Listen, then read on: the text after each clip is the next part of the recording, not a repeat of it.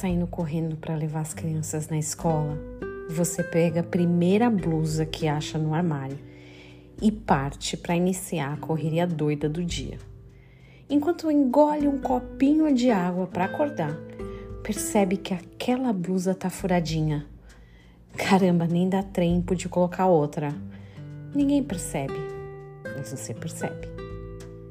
É hora de sair do trabalho e finalmente encarar o trânsito de volta para casa. A pior parte do dia não é trabalhar um montão, mas é ficar parado naquele congestionamento pensando que as coisas não poderiam ficar piores. De repente você sente alguma coisa e descobre: o pneu tem um furo. Ninguém liga, mas você vai ter que resolver.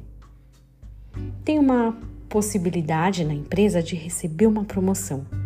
O chefe tem muitas escolhas interessantes, mas você acha que vai ser você. Ele te chama na sala e elogia muito seu trabalho.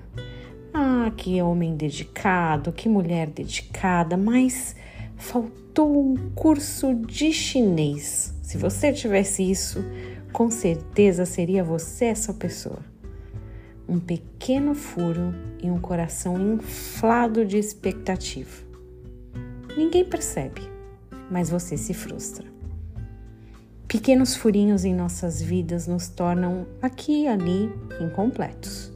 Talvez uma peneira cheia de buracos por onde sai energia, alegria, sai água, tudo se esvazia. A vontade e motivação nem existem mais. Pior é, além de olhar isso que está faltando, a gente sempre põe um ninguém.